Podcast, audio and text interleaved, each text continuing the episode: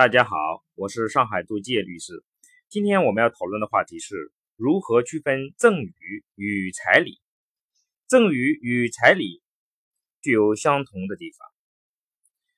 呃，赠与呢是赠与人将自己的彩礼无偿给予受赠人的一种单方给付行为，而彩礼是指订婚时男方送给女方的钱礼财物。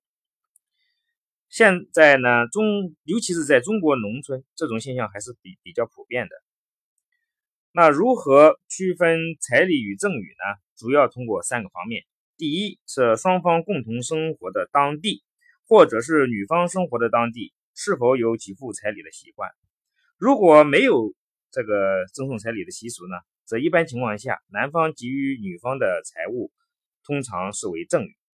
第二，给付彩礼的时间，彩礼一般发生在双方订婚的时候。通常不会发生在双方正在恋爱交往过程中，而赠与则可能发生在双方相识后的任何阶段。第三，要看男方在给付财物时的主观意愿如何，男方是出于习俗的考虑支付的钱款，还是完全出于自愿赠与的情况。区分赠与与彩礼的实践意义在于，如认定女方取得的。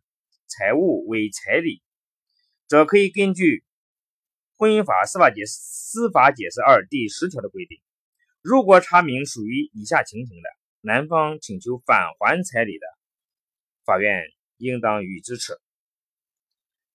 第一种情况是双方未办理结婚登记手续的；第二种情况是双方办理结婚登记手续，但却未共同生活的；第三。婚前给付并导致给付人生活困难的，要说明的是，适用前款第二、三项的规定，应当以双方离婚为条件。如认定女方取得的财物为赠与物，则排除，则则除非啊具备法定撤销事由，否则的话，男方主张返还财物的请求，人民法院将不予支持。好的，本期节目就到这里，感谢您的收听，下期再会。